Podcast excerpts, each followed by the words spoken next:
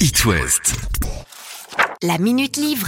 Alors aujourd'hui, je laisse la parole à Lisa. Lisa, elle vient tout juste d'avoir 11 ans, elle est petite championne de la lecture de Loire-Atlantique et elle va nous présenter une série littéraire fantasy.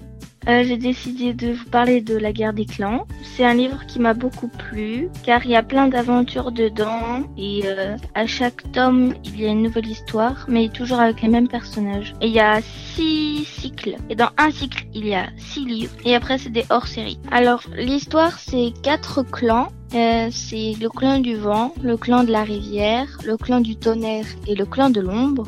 Enfin, c'est des chats. Et euh, ils ont des frontières et ils doivent les respecter. Et parfois, il y a des enquêtes à mener. Il y a des aventures, euh, des chats qui se perdent, des trucs comme ça. Dans mon livre, c'est trois héros. C'est une chatte et deux chats. Ce qui me plaît dans ce livre, c'est que euh, c'est pas toujours les mêmes personnages. Chaque tome, ça change. C'est bien, il y a toujours des nouvelles aventures, ça reste toujours pas basé sur une même aventure. Au début, je trouvais ça peut-être un peu nul, des chats qui parlent, mais en fait, c'est vraiment super bien. Ce livre s'adresse euh, à tous les enfants, je dirais peut-être de 8 ans à n'importe quel âge.